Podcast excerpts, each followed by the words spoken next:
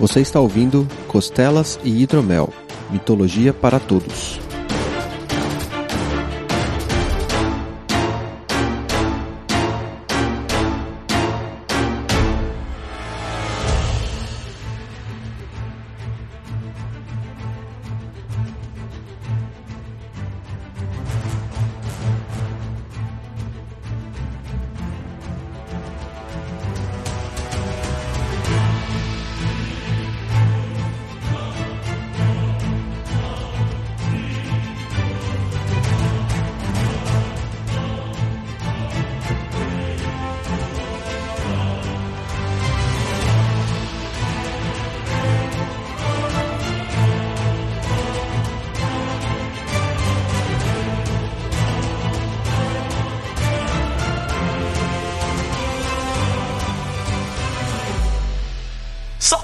Mitológicas, meus caros! Bem-vindos de volta a mais um Costelas Hidromel, seu programa sobre mitologia. Eu sou o Verta, seu anfitrião, e estou feliz, cara, porque eu temi. Será que o Costelas ia voltar? Será? Será? Né? Será que ele voltou ou será que esse aqui é o último episódio e nunca mais voltaremos? Né? Nunca se sabe. E ó, na minha frase tem o que, que é o programa de hoje. Sim, a minha também, quer ver? Eu sou Renato Seveniani e a minha agenda, assim como a do Verta, tá Amazona. exatamente, exatamente. Eu sou bom nisso, de fazer piada ruim, viva? Né? Estamos de volta, estamos de volta full power. Muito bem, meus queridos. Hoje a gente vai voltar falando daquelas mulheres poderosíssimas, as Amazonas. Sim, com certeza. Foi um pouco triste, na verdade, estudar pra essa pauta, mas tudo bem. Foi, foi triste, principalmente porque, além da gente ver a, a pouca importância que tinha pela quantidade de material, a gente vê o quão absolutamente machista era o mundo naquela época, né? Com certeza. é tipo, sabe tudo que acham que os espartanos são fodas? É Sim. onde as Amazonas se fodem. Tipo, é bizarro isso, cara. Exato, exato. Mas vamos lá. Vamos. Eu acho que um, um ponto legal para começar, né, é falar que as Amazonas são descritas em, em lendas, né? Você tem, por exemplo, desde a Ilíada de Homero, a gente vai detalhar um pouquinho mais, mas a presença delas, por exemplo, na Guerra de Troia. Uhum. Você tem relatos, né? O, acho que o mais comum, né? Quando a gente fala em Amazonas e as pessoas não pensam na Mulher Maravilha, acho uhum. que a, a primeira coisa que vem é a Hipólita dos Trabalhos de Hércules. Da Mulher Maravilha também. É, também. Caralho. Ô, tristeza, não dá pra escapar da Mulher Maravilha. Não dá. É a mãe dela, né? É. Hum. Mais ou menos, na verdade, mas tudo bem. Eu não, não conheço tanta história. Não, mas não vamos falar de Mulher Maravilha hoje. Não. Apesar de tudo, né? Eu jurava que você ia entrar com a sua piadinha, né? De que elas são da região da Lícia, né? Então todas as Amazonas são delícia. Sim, mas essa, essa frase faz mais sentido no meia-lua do que faz aqui. Faz. não que a gente tente manter uma seriedade muito grande aqui, né? né? Outro ponto interessante é que os estudiosos, né, eles acreditam que tanto a lenda das Amazonas como as lendas das Valquírias, a lenda da Morrigan na cultura celta, Uhum. São uma forma de registro que eles tinham para comprovar a capacidade e a existência mesmo de sociedades matriarcais naquelas uhum. épocas. A Itália não era suficiente, assim. É. Desculpa. por causa desse conceito de que, como eu falei, a gente vai ver ao longo do cast em alguns pontos, a sociedade era extremamente machista. A gente é um reflexo disso hoje em uhum, dia. Sim. Mas existiam aqueles locais que não eram, que eram matriarcais, e isso chamava muita atenção. Uhum. Só para fazer um outro link, na mitologia nórdica, você também que toda a sociedade dos anões era matriarcal, né? Quem cuidava da casa e dos afazeres, tipo, os anões eles eram só guerreiros. Sim. Povo só guerreiro e todo o resto da sociedade, a produção cultural, tudo, era atribuído às mulheres anãs. Que tinham barba. Provavelmente tinham barba também. Com certeza eram mais machos que muitos homens daquela época também. É. Um fato interessante é que não existe muito registro histórico de que Amazonas existiriam, mulheres guerreiras no sentido mitológico da coisa, né? Uhum. E que muitos na, na época acreditavam que seria uma forma de fábula, uma história contada para confortar a opressão das mulheres. Então as mulheres se sentiam, que se sentiam oprimidas, elas tinham essas lendas e histórias que faziam elas, sei lá, se animarem um pouquinho, digamos assim. Uhum. E outros falam que era para fazer o contrário, que na verdade era para você mostrar que os homens realmente eram muito superiores a todas as mulheres, entendeu? Por isso que a gente vai chegar nas lendas na frente lá, mas elas basicamente sempre perdem. Sim, é bem por aí. Eu acho interessante esse conceito que você falou de acalentar e tal, porque em muitos aspectos, né, a, as mulheres por serem consideradas inferiores na época, era uma vida quase escrava, né? Sim. Elas tinham que cuidar, não tinham dizeres na casa, não tinham dizeres na sociedade. Uhum. E você tratar dessa maneira que, tipo, nossa, tem um lugar fora de toda a realidade comum onde as mulheres têm a importância e são os homens que são os escravos, né? Sim, sim. Ao mesmo tempo, essa questão que você falou de desassociar, né, como uma coisa boa, porque as Amazonas sempre perdem, etc., era dito também, né? Você tem alguns textos dos filósofos gregos que as Amazonas, elas, por tentarem ser homens, rejeitando toda a feminilidade delas, usando posturas masculinas, treinando em habilidades masculinas, elas meio que ficavam num limbo entre os sexos. Então elas seriam as mulheres que abandonassem a feminilidade, elas não se tornariam homens. Elas se tornariam algo que era rejeitado por ambos os sexos. Entendi. Como se fosse uma, uma depravação, assim, da sexualidade tanto masculina quanto a feminina. Entendi. Tipo, um homem não agiria daquele jeito e uma mulher não agiria daquele jeito. Uhum. Parece cotidiano isso, não é assim? Né? Então, cara, eu achei, eu tava lendo essas coisas e falei, cara, é, quão atual é essa discussão, sabe? Sim. Quão importante e atual é esse tipo de argumentação, esse tipo de conceito. Uhum. É bastante, é bastante. Mais pra frente, quando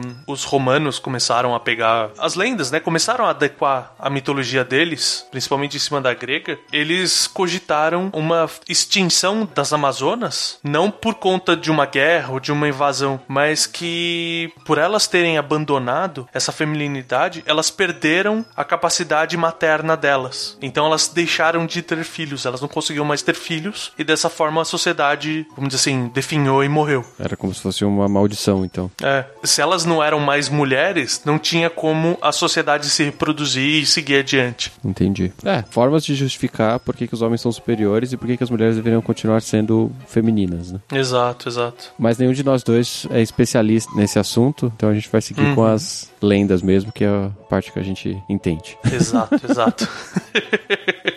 Bom, antes da gente falar das lendas e da origem da- das Amazonas, etc., vamos falar um pouquinho o que que, da onde veio o termo, né? É, Obviamente, por falta de registros históricos, não há uma fonte correta, né? A gente tem diversas justificativas para a origem das, da palavra Amazona, né? Uma dessas origens seria a derivação de uma etnomia do Irã, né? Iraniana, que seria Ramazan, que seria guerreiro Uhum. que seria uma derivação simples, né? Você tem Amazona, Ramazan, pronto, beleza, funcionou. Já estamos justificando. Né? Sim. E considerando o conceito do que eram as Amazonas, também faz sentido. Sim. E como a gente falou, elas são da, da Lícia, né? Elas são não obrigatoriamente da Grécia. Sim. Até no, nas lendas do Hércules, né? Nos Doze Trabalhos, ele tem a missão de encontrar a Hipólita quando ele entra naquela fase em que ele tem que viajar muito mais longe do que simplesmente ele estava viajando até aquele momento. Sim. Só para deixar contextualizado, a Lícia é um território existente, né? Ele fica na Turquia, no sul da Turquia, que fica basicamente nas pontinhas das ilhas gregas ali. Uhum. que é bem distante de Atenas, de Esparta, né? Que são as fontes maiores ali de conhecimento da Grécia que a gente tem atu- atualmente, né? Sim. Fica na Turquia, é uma outra etnia completamente, né, nessa época. Aí a gente tem uma, um registro, né, de que esse Ramazan, que é guerreiro, né, poderia também estar associado a um outro termo que é, é fazer guerra, né, que seria Ramazakaran. Sim. Que é uma palavra persa, né? Sim, sim. E aí a gente tem registros indo-iranianos no sânscrito, etc. Daria aí uma justificativa do termo. Uma outra possibilidade é que poderia significar aquela sem marido, que seria um termo muito complicado de pronunciar, que tem um monte de consoantes malucas que eu vou falar como Umagjones. Eu ia falar por alguma coisa assim, uma Yons ou alguma coisa do gênero. É, porque tem N, M, N, G, W. tipo, é, tudo seguido. É uma palavra com, tipo, 12 letras e tem duas vogais. Sim. E essa derivação seria do eslavo. O que explica a quantidade de consoantes, né? Sim, sim. E tem uma derivação que chama. que é que eles falam mus ou mus, não sei como é que estaria sendo a pronúncia uhum. correta, mas que o pessoal não considera muito, né? Essa origem eslávica aí, né? Sim. Às vezes eles pegam e dão uma interpretação em cima do tipo, ah, já existem as lendas, uhum. então é, eles forçam a barra pro nome encaixar nas lendas que eles já conhecem. Sim. Existe todo um problema, né, de factual e de registro que impede qualquer coisa de ser considerada correta e a gente pode falar qualquer coisa. Né? Sim. Né? Se a gente simplesmente falar que é porque a floresta amazônica já existia e era conhecida por todo mundo, a gente meio que seria a mesma coisa, assim. Sim. Uma outra possibilidade seria que Amazonas seria uma etimologia folclórica, né? Originada uhum. dos termos a e masos, que seria sem mamas sem seios. Sim. Aí eles relacionam essa etimologia a uma dita característica das Amazonas, que seria o fato delas arrancarem um dos seios. Sim. Teoricamente não atrapalharia no arremesso do dardo e nem você puxar o arco. Porque as armaduras dos cavaleiros medievais não faziam basicamente a mesma coisa e atrapalhavam do mesmo jeito, mas tudo bem. É, e esse conceito é interessante porque eles, eles contrapõem essa etimologia com as obras de arte, né? Sim. Que não tinham nenhum retrato das Amazonas nas obras de artes, em jarros, em paredes, sem um dos seios. Eram sempre mulheres bonitas com o corpo íntegro. Sim, uma referência à cultura pop aqui. Uma HQ que chama Y, o Último Homem, tem um grupo de mulheres que se declaram Amazonas e elas arrancam o seio. Hum, entendi. Uma referência a essa parte mitológica aí de que elas estariam se mutilando, né, para poder é, serem igualmente aptas em batalha, o que é uma besteira absurda. Sim. O que você falou, a partir do momento que você botou a armadura, não faz diferença mais. É, não, e, e imagina o seguinte, a gente está considerando uma época em que a medicina é muito rudimentar, por melhor que ela fosse. E você vai se infligir um dano razoável numa área bem razoável do corpo, que tem veias importantes para poder fazer um negócio desse, em vez de você, sei lá, catar um treco e começar a espremer o peito com um tecido, não faz sentido nenhum, né? É que alguns falam que elas arrancavam a mama quando chegassem no momento de ir pra guerra, primeira vez, mas eu li alguns relatos dizendo que era queimado. Quando a, a criança é, amazona entrava na puberdade, eles vinham com uma marca de ferro quente, ou melhor, de ferro não, de cobre, que é o que eles usavam na época, uhum. e queimavam toda aquela região do peito. E aquilo, por acabar com os vasos superficiais e tal, fazia atrofiar a mama. Então aquela mama já não se desenvolvia, então ela não tinha que arrancar. Ah, porque okay. a mama não desenvolvia mesmo. Você ainda tinha uma queimadura de terceiro grau e febre. Então você ainda tinha Sim. a aprovação de que a, a, menina que tinha que sobreviver, né? Exato, tá exato. Bom. Muito bem. Parabéns a todos os envolvidos. A GOG feminina é um, uma marcação de gado, né, cara? É foda pensar isso. Muito exato. E tem uma outra situação na qual o Heródoto coloca na Ilíada, que seria alguma coisa no tipo Androtones ou Androletraril, que seria aquelas que matam homens, aquelas que destroem, uh, uhum. alguma coisa nessa linha. Mas aí também já é uma forçação de barra bem agressiva, assim, porque os termos são bem distantes já, né? Sim. Aí seguindo, a gente consegue entrar finalmente na origem delas, que as Amazonas pelo menos as primeiras, foram filhas de Ares, que é o deus da guerra, com a ninfa Harmônia, que não é a deusa Harmônia. Você tem uma deusa que dá origem à palavra, né? De paz, Sim. equilíbrio, harmonia, não, não tem nada nisso. É, é uma ninfa. E os nomes são é, provavelmente originários de épocas distintas, né? Dentro da história real. Sim. Então, coincidência de ter duas com nomes é normal. É, e às vezes a gente tem até problema de tradução também, né? Porque às vezes tem uma acentuação diferente, tem uma construção lexical diferente que mostra que são dois nomes, duas entidades separadas. Mas aí na hora de, por exemplo, ah, vamos jogar para português, as duas ficam harmonia. Sim. Ou harmônia. Por motivos óbvios, né? Além de seu pai e elas serem guerreiras, as amazonas idolatravam o pai, deus da guerra, e era a única entidade masculina idolatrada por elas. Justo. Todas as outras entidades eram femininas. Faz sentido. Você tem uma sociedade de mulheres, Sim. Você está justificando só a existência por necessidade do homem, mas não que eles fossem representativos das funções delas, né? Sim. E você vê a caracterização por elas serem da guerra, elas ainda não idolatram a Atena. Elas uhum. idolatram o Ares. Então a forma de guerra delas é brutal. Aquela forma mais grosseira, mais sanguinária. Sim, sim. E em paralelo, a deusa mais importante para elas era Artemis. Uhum. Teoricamente, os dois se uniram, né? Ares e Artemis se juntaram e foram conversar com elas e as inspiraram a criar esse reino bélico que elas tinham. Certo. E regido basicamente só por mulheres, porque Artemis ela é, para quem não lembra, aquela deusa virgem da caça, bizarrice, mas da fertilidade também. É, aí vem a mistura de funções dos deuses, né? Sim. Que não dá para saber exatamente de onde cada um tira, mas a justificativa de você adorar um deus ou outro e aí você precisa justificar alguma coisa, você acrescenta uma função para aquele deus e você resolve o, o seu problema ali. É que para mim isso normalmente funciona, tirando quando a deusa é a deusa virgem e que a maioria das lendas é ela punindo alguém que viu ela nua ou tentou se deitar com ela, ser a deusa da fertilidade. Sim, sim. É inconsistente, né? É.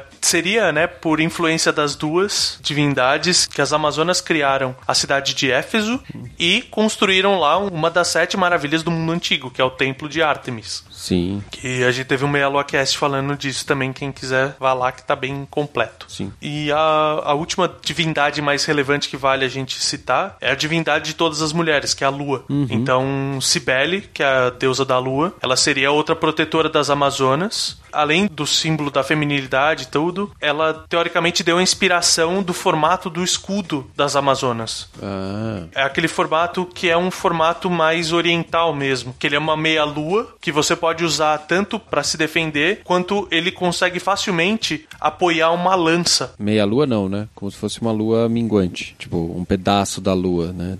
É, uma lua crescente, alguma coisa assim, é. É, para vocês entenderem, é aquele que não é um círculo completo, aí você dá uma mordida na lateral. Tipo o símbolo da Apple, assim, tem um cantinho cortado. É. Então é mais ou menos isso. É isso, é, o símbolo da Apple é um bom exemplo do formato desse escudo. É, ele é redondinho e uma das, um dos, dos lados ali ele tem um cortezinho redondo, arredondado onde eles podiam apoiar o, a lança, né? Pra poder isso. estar com o escudo em frente. Outra justificativa para a existência desses cortes nos escudos e aquele escudo romano, que é um retângulo uhum. gigante, só que a parte de cima ela tem um côncavo. Sim. Seria para que pudessem enxergar. Ah, sim. Então em alguns momentos você dava uma girada no escudo e você conseguia enxergar para frente mesmo estando protegido. É, o que eu tinha visto era que auxiliava na hora na parede de escudos. Sim. Você não precisava separar os escudos para passar as lanças. Sim, sim. Esse é o motivo original. Para que que serve? É isso. Aí eles acabam usando para conseguir olhar para frente também. Uhum, Porque querendo ou não, bacana. você precisa saber onde está seu inimigo, né? Se você estiver atrás do escudo e não estiver olhando para frente, ele vem dar a volta por, em você e te dar pelas costas.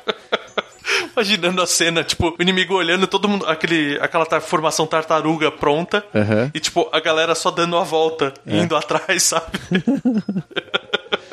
Outra coisa é que dentro das lendas é, a gente coloca as Amazonas numa ilha, né? Que seria a ilha de Temícera. Uhum. Uma das considerações é que essa ilha, na verdade, não seria uma ilha, mas seria um monte, um pico muito alto, uhum. que ficaria no Cáucaso, na Trácia, Sítia ou ainda na Lídia. Então poderia ser ali aquela região do sul da Turquia, sudoeste, digamos assim, da Turquia. Em qualquer pedaço ali seria justificativa para ser uma ilha de Temícera, onde as Amazonas estariam isoladas do restante. De novo, a gente não sabe se teve um problema de tradução e ilha foi uma, por exemplo, uma metáfora usada porque era um local isolado, né? Era uma montanha isolada. É, porque o termo ilha vem disso. Sim. De isolamento. Uhum. Os homens que guerreavam com elas, eles eram e que perdiam, né? Eram tomados por elas e levados como escravos para servir e fazer algum trabalho que elas precisassem de mão de obra, digamos assim. Não eram utilizados como parceiros sexuais, já que as Amazonas só se relacionavam com guerreiros de países adversários não tinha o conceito de país, na verdade, mas tudo bem. É, o é, conceito. Povos adversários é, seria, né? Exatamente. Das relações que ela tinha com esses guerreiros, né? Porque elas queriam que a, a sua prole fosse forte, né? Mantivesse a força, qualidade de batalha. Por isso que não serviam os outros caras. Sim. Eles já tinham perdido em batalha. Falar, meu, você é fraco, você eu, eu ganhei de você, não preciso me relacionar com você. Exatamente. E aí as filhas nascidas dessas relações com os guerreiros bons e que não tinham deformidade habilidades, etc., eram treinadas integradas na sociedade das Amazonas. E as que eram que tinham alguma deformidade, doença, etc., eram assassinadas. Uma é. função semelhante ao que os espartanos faziam. É, a única coisa interessante do respeito entre as mulheres é que os espartanos simplesmente descartavam a criança com deformidade. Sim. As Amazonas que tinham filhos homens com deformidade, obviamente, eram descartados, mas as meninas que nasciam com alguma deformidade, existia um ritual todo específico pro sacrifício dessas crianças. Ah, sim. Que não era simplesmente matá-las, não deixavam de ser mulheres. Sim, sim. Para aquelas Amazonas. Elas ainda mereciam respeito como alma, né? A alma delas merecia respeito. Exato. E os filhos, homens, eles colocam, né? Quando tinha sorte, quando eles eram valorosos o suficientes, eram mortos e oferecidos a Ares. Alguns outros eram castrados e cegados para crescerem como escravos da casa. Então eles eram escravos domésticos, né? Para uhum. auxiliar em limpeza, cozinha, essas coisas todas. E por eles serem cegos e castrados, eles eram permitidos em áreas que os, os escravos normais, né? Os escravos íntegros, não eram permitidos, né? Provavelmente próximos aos banhos delas. Sim, com certeza é isso. Tipo, é o mesmo conceito de você ter o eunuco no harém. Sim. Ele pode ficar lá porque o dono do harém sabe que ele não vai fazer nada. Sim, Apesar sim. de existirem inúmeras divergências disso e falar que esses caras eram bem felizes até. Digamos que eles davam uma mãozinha no harém. Né? Um outro ponto, né, é que essas relações que as, as Amazonas tinham de forma sexual eram um pouco mais próximas à natureza, né? Uma forma um pouco mais, digamos assim, animalesca, uhum. menos social. Elas se isolavam do restante para poder estar sob a escuridão, né? Estar de noite assim e tal, isoladas, uma coisa um pouco contemplativa, assim. Não era qualquer lugar serve, né? Tinha uma parte ritualística também pro ato sexual delas, né? Uhum. O que é interessante interessante, né? É, é, um pouco celta. É um pouco celta e tem a questão, assim, da importância do ato, porque elas não davam importância pro homem, mas elas davam importância pra prole. Sim. Então era considerado algo meio nihilista, que não tinha prazer nenhum ali, mas era totalmente importante e totalmente introspectivo uhum. o momento da relação sexual. Nihilista, que bonito, hein? Bonito, trazendo boas palavras pro cast. Pois é. Elas não virão de mim. Muito bem. Podem vir, eu coloco na pauta, cara. É, eu leio, tá bom. bom, a gente falou da origem delas, acho que a gente pode falar um pouquinho sobre o que a gente encontrou de fonte de participação delas nas lendas, né? Nos mitos. Sim, que é a grande tristeza nossa, pesquisando é. pra esse cast. A gente falou, vamos fazer um cast sobre as Amazonas, né? Um tema legal. A gente pega uma época em que estamos falando, né, de Amazonas por conta da Mulher Maravilha e tal, tem um contexto interessante. E aí a gente falou assim, ok, não tem lendas. Coisa é. triste. Sério, eu olhei em cinco livros diferentes para conseguir achar uma lenda exclusiva das Amazonas. É. Tipo, cara, eu, eu tava no desespero, assim. Quem não me conhece muito sabe que eu mandava resposta, mensagem pro Renato do tipo, cara, não tô achando. Aí quando eu achei, assim, a gente comemorou genuinamente. Tipo, caralho, achei uma lenda. Tem uma lenda, temos uma. Estamos salvos. Né? Eu achava mais fontes que mencionavam contextos históricos para justificar por que, que as Amazonas apareciam naquela lenda do que a participação delas na lenda em si, assim. Era muito estranho. Exato, é verdade. E a primeira lenda onde aparecem as Amazonas é a lenda do Belerofonte, ou Belerofonte em português. Sim. Que é alguém que a gente vai falar ainda num cast só para ele. Uhum. É importantíssimo na, nas lendas gregas. Sim. Ele, assim como o Hércules, ele teve que fazer alguns trabalhos para um cara chamado Iobates. E um desses trabalhos era, acho que o pessoal não era muito criativo, as Amazonas estavam invadindo, a rainha Hipólita estava invadindo um terreno uhum. e ele precisava sozinho rechaçar a invasão das Amazonas. É, na verdade é, nós não queremos que nenhum dos nossos guerreiros morram porque eles não são bons o suficiente. Você que é bom o suficiente, vai lá sozinho. É. Porra, a gente é só um exército. Esse cara tem um cavalo alado, porque o Belerophon é o cara que monta no Pegasus. Sim. Esse cara tem um cavalo alado. Vamos mandar ele. Deve funcionar. Deve funcionar. Ele fica atacando de longe e ninguém acerta ele. Né? Ele é o que? Arqueiro inglês, é isso? Ou ele só leva umas pedras, né, cara? Ele passa por cima soltando umas pedras, assim. um bombardeiro. É tipo helicóptero que apaga incêndio na floresta, assim, é isso? tipo isso.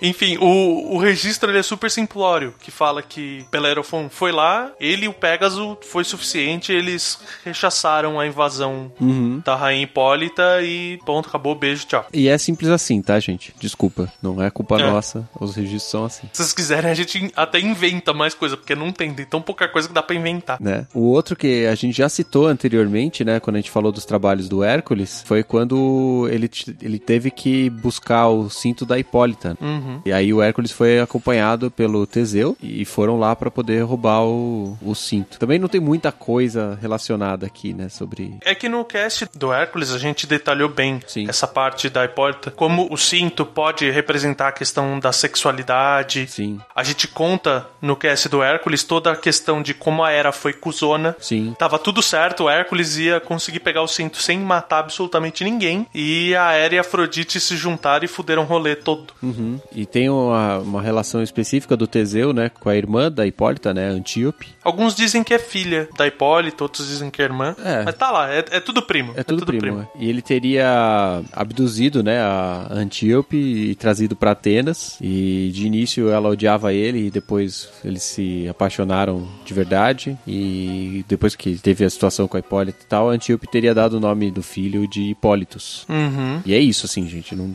não, não tem muito, muito mais coisa além do que a gente já falou no cast de Hércules e o que está sendo feito pelo, pelo Teseu aqui. É, é, é, isso. A lenda que eu achei foi exatamente da Antíope, uhum. porque antes dela encontrar com o Teseu, é dito que ela era filha da Hipólita com o deus rio Ásupo. Tá, o deus rio. Tá bom. É. Ela foi tomar banho e ficou grávida. É isso que vai contar na história, não? A Hipólita provavelmente foi isso que aconteceu. Foi ali tomar um banho e voltou grávida. Muito bem. É o Boto. É. Deus rio é o Boto. É o Boto. E ela era tão bonita que Zeus quis, obviamente, se relacionar com ela. Claro. Eu já começo a achar que Zeus, tipo, falar que Zeus quis ela não é motivo para ela ser bonita, porque aparentemente qualquer coisa serve para Zeus. É. Mas enfim. Zeus é praticamente o Loki da mitologia grega. É, exato, exato. E ele se transformou num sátiro e, como uma divindade, ele era, obviamente, digno de se relacionar com uma amazona. Uhum. E ela teve dois filhos homens, os gêmeos Amphion e Zeto. Certo. Obviamente, pelo procedimento ritual das Amazonas, esses dois filhos teriam que ser mortos. Uhum, tá bom. Mas são dois filhos de Zeus. E ela pensou: se eu matar dois filhos de Zeus, a minha vida acabou. Sim, provavelmente. Então o que, que ela faz? Ela, quando ela recebeu a notícia de que iam ser meninos, teve um, um oráculo na história aí. Sempre tem. Ela fugiu de Temícera por um tempo e se abrigou em Sicione, na corte do rei Epopeu. E aí ela teve uma epopeia. É, foi a epopeia dela. Tá e todo o reino das Amazonas ficou em polvorosa porque ela tinha fugido, mas o próprio deus Rio foi conversar com a Hipólita e avisou para ela o que tinha acontecido. Uhum. Falou: olha, sua filha tá fora porque os filhos dela são de Zeus e ela não quer trazer a desgraça para as Amazonas. Então isso aplacou a raiva, a angústia da Hipólita e por questão de segurança, a Antíope ela continuou fugindo e ela foi ter os filhos em Tebas só. Então eles acabaram sendo tebanos e ela estava na casa do rei e da rainha Dirce de Tebas uhum. e ela era muito insultada. Insultada? É, a gente vê, assim, uma questão das Amazonas serem menosprezadas pelo povo comum, que é aquilo que a gente falou lá atrás. Tanto o rei quanto a rainha desprezam as Amazonas. Então, assim, o homem e a mulher desprezam o posicionamento das Amazonas. Uhum. Toda noite ela ficava trancada num cômodo para não sair e, misteriosamente, numa noite, a porta se abriu. Uhum. Aí a Antíope saiu, escondeu os filhos. Sim, tá bom. E adivinha o que aconteceu? Ela foi e matou todo mundo do reino. Falam que, que ela fez um banho de sangue no castelo e tudo, em vingança ao, ao desprezo. Por ela ser uma amazona, imagina realmente tomando banho de sangue. É, então. E ofereceu todas aquelas mortes a Zeus para que ele protegesse os filhos dela. Uhum. E voltou pra Temícera. Só que na saída, antes de morrer, a rainha fez uma profecia de que por ela ter destruído toda a família de Tebas, uhum. ela mesmo nunca conseguiria ter uma família adequada. Que é exatamente o que a gente vai ver depois. Que beleza. Com Teseu. Que beleza. Nada sai ileso, vamos dizer assim. Muito bem. E a gente não tem muito mais. É, a lenda dela é, é essa, né? Sim. E teoricamente o Teseu, algumas versões falam que casou com ela quando ele foi para Temícera junto com Hércules. Tem alguns que ele capturou ela uhum. durante um combate. Sim. Porque a, as Amazonas estavam invadindo a cidade de Atenas. Uhum. E o interessante assim, quando ela foi capturada na. Não sei quanto tempo demorou o cerco, Sim. né? Eles não deixam claros o cerco de Atenas, mas ela foi capturada logo no começo. Então, assim, quando as Amazonas invadiram a cidade mesmo, uhum. que teoricamente a última batalha foi no, aos pés da Acrópole, Antíope já estava apaixonada por Teseu e ela lutou ao lado dos atenienses. Sim. E ela foi morta pela própria mãe durante o conflito, durante essa batalha. Entendi. E aí, o último registro que a gente tem é um tão pequeno quanto que é a, a rainha posterior, a Hipólita, que é a Pentesileia. Uhum. Ela foi em auxílio de Troia. Isso. É a batalha que é registrada na Ilíada. Então, o que acontece nesse início da história da Pentesileia é que ela acabou sem querer matando a irmã dela. Eita! E aí, por isso que ela fugiu e acabou se juntando na Guerra de Troia. Ah, entendi. Ela estava lá por acaso, porque ela tinha fugido, não porque as Amazonas estariam lá. Ela não foi meio que contratada como um exército mercenário, alguma coisa assim, é. entendi. Faz mais sentido, porque eu tava achando assim, falando, mano, por que, que as Amazonas ligam para alguém, sabe? Uhum, sim. Ligariam pra, tipo, não, vamos ajudar Troia. Elas só ligam quando elas estão fazendo merda. Aí elas ligam, ah, fiz você merda, né? Aí vamos é. embora. Conta-se que durante o, o cerco, elas atacaram os gregos. Sim. E foram rechaçadas por Aquiles e seus mirmidões. Exato. O embate singular entre Aquiles e Pentesileia foi tão envolvente, foi tão brutal uhum. e teoricamente ela morreu de uma maneira tão bonita que Aquiles se comoveu e ele mesmo cuidou dos ritos funerários de todo o exército das Amazonas. E eles estavam lá juntando os exércitos, é o último registro que a gente tem, eles estavam juntando os exércitos e veio um maluco grego, um cara chamado Tercites, certo. que tentou violar o corpo das Amazonas, viu aquele monte de mulher lá e tentaram violar e que Aquiles começou a atacar o próprio exército grego como retaliação por tentarem profanar aquelas mulheres tão fantásticas, tão guerreiras, né? Valorosas. É, valorosas, exatamente. É bem legal, né? Porque a gente coloca um lado extra aqui do Aquiles, porque na verdade, no geral, ele era um cara garanhão, bonitão, que matava todo mundo e quase imortal. Uhum. Normalmente não se tem muita referência dele sendo bonzinho, digamos assim, né? Sim. A gente consegue pensar na, no valor da Pentesileia lutando, que quando Aquiles lutou com o Heitor, que teoricamente era o cara mais foda de Troia, uhum. ele desprezou. Ele pôs o cara no carro de guerra dele e ficou arrastando o cara três dias e três noites em volta da cidade. É um bom comparativo. E dela não? Ela, ele se importou tanto que ele foi e cuidou pessoalmente dos ritos funerários dela. Justo, muito bem. E para encerrar? Para encerrar tem o que eles chamam de Amazonomáquia. Máquia a gente já viu, né? De Titanomáquia, Gigantomáquia é a guerra Sim. final, que seria uma última invasão aí a Temícera. Temícera sendo invadida. É, seria o fim, né? Das Amazonas. É, teriam essas duas vertentes. Uma, uma guerra que acabou com as Amazonas ou aquela outra solução que eu mencionei lá em cima, que elas teriam tido uma punição dos deuses e perderam a capacidade de ter filhos. Hum, e elas acabaram por tempo, né? É, elas simplesmente definharam. Mas para ter certeza disso, eu vou dar uma lida aqui nesse e-mail aqui e ver se eu acho alguma informação.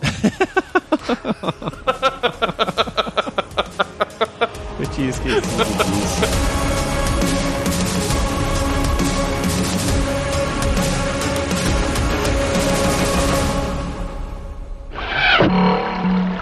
Message for you, sir.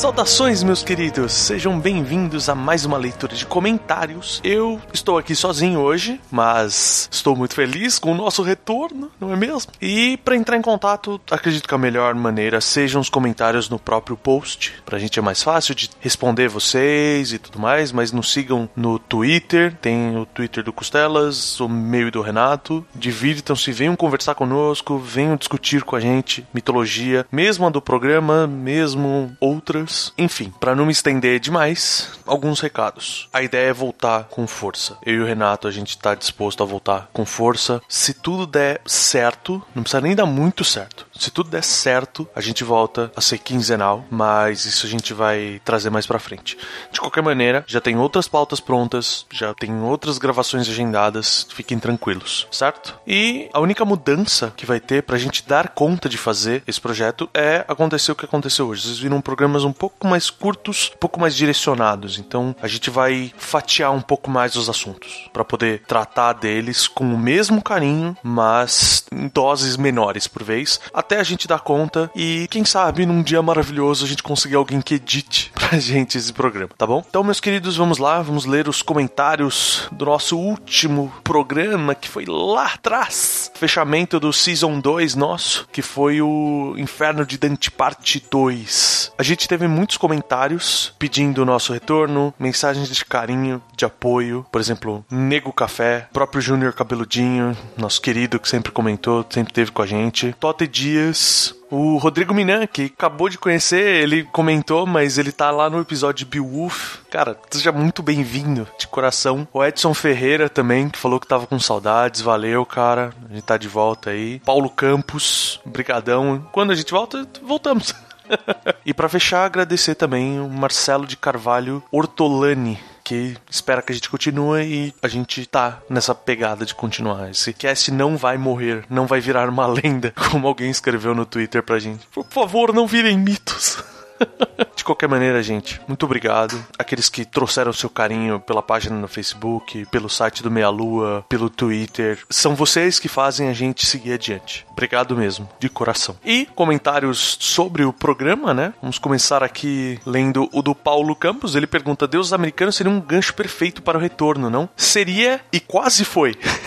quase foi. Mas a gente acabou tendo um probleminha de agenda com a convidada e eu fui babaca o suficiente para falar: não, eu só gravo se eu reler o livro pela terceira ou quarta vez. Mas logo tá aí, cara. Essa costela tá sendo assada, fica tranquilo. O Rodrigo Mussi, ele fala assim: ah, cheguei uma semana por meio do Cloud Radio. Genial a ideia do Inferno de Dante. Aí ele pergunta: teremos episódios sobre Purgatório e Paraíso? Sim, com certeza. Não vão ser todos seguidinhos, né? Daqui a um tempo a gente faz um de Purgatório, aí dá mais um intervalo e faz o de Paraíso. Mas pode ficar tranquilo que não deixaremos nosso pobre Dante no meio do caminho. Tem um comentário da Natasha Moraes Ferreira. Eu amo quando alguma mulher comenta, porque parece que a podosfera é basicamente de homens, né? E eu adoro ver o posicionamento das mulheres nisso. Eu até sempre quero o máximo que eu conseguir de convidadas para participar. E ela fala assim: Salve, salve, seus lindos! Estava ansiosa por essa segunda parte do programa. Como eu comentei da outra vez, nunca tive muita disposição para ler a obra original em verso, mas ouvir vocês é bem mais divertido. Pô, valeu, meu. Valeu mesmo. Ler poesia é igual dançar o cara, tem que ter disposição. Ah, cadê o Renato para me barrar nessas horas?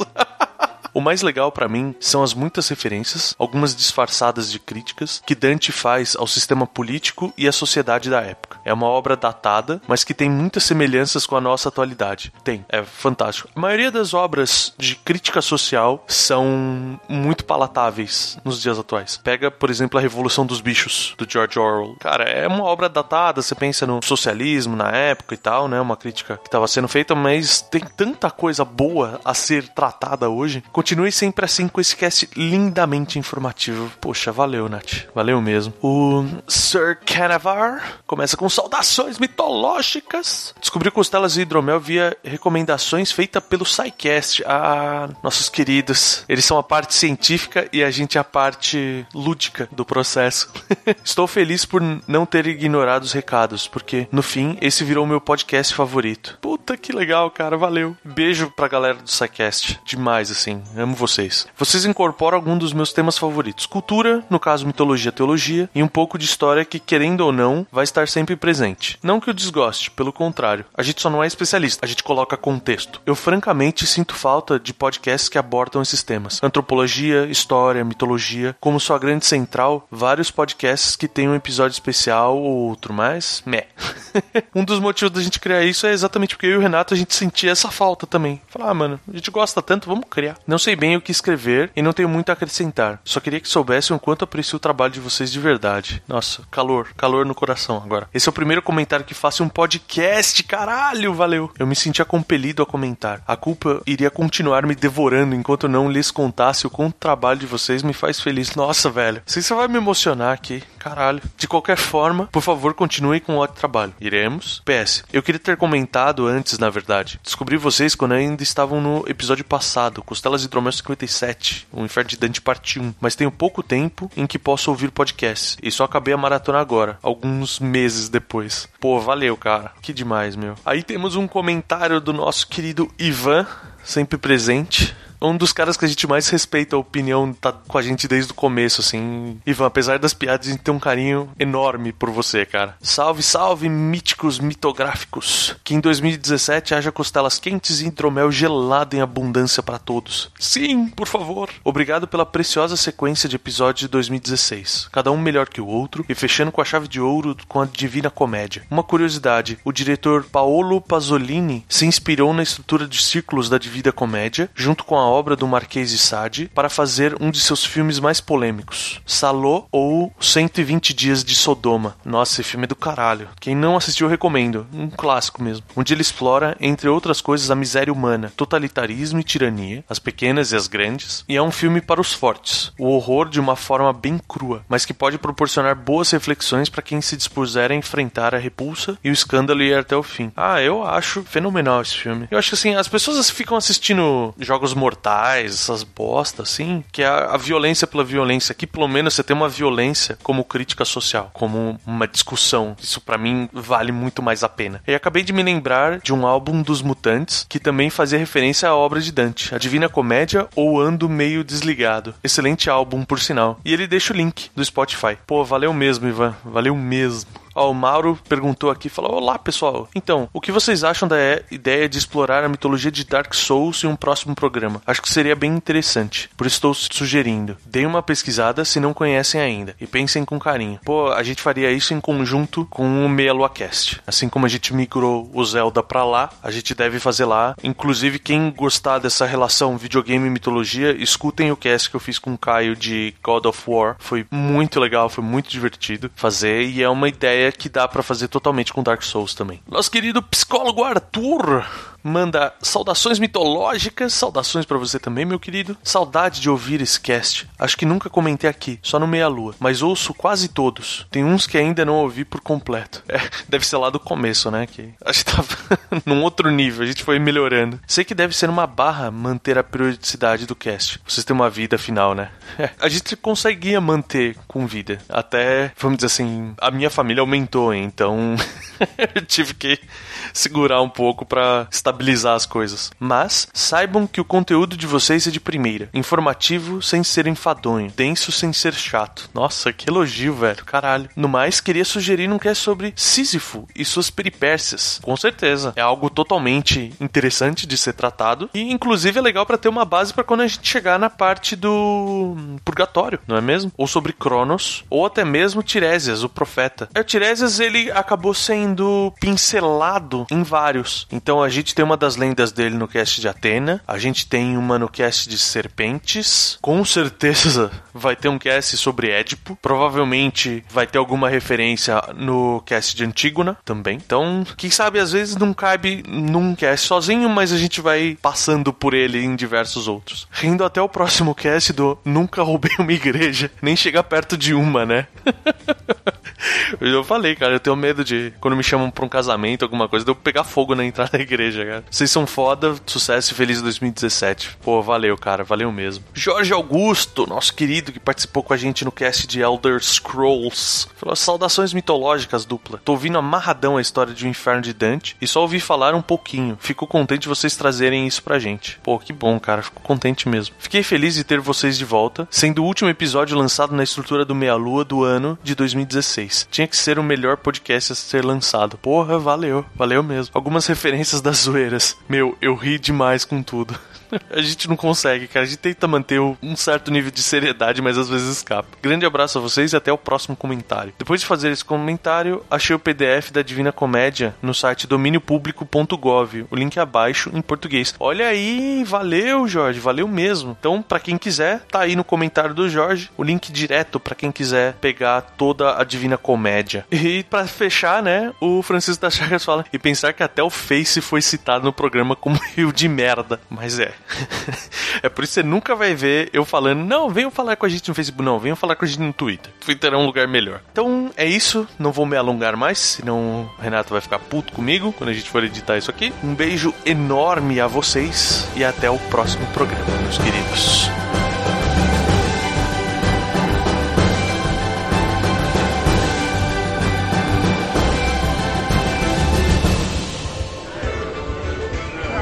Senhores, desejam mais alguma coisa? Eu quero mais costela. Eu quero mais hidromel.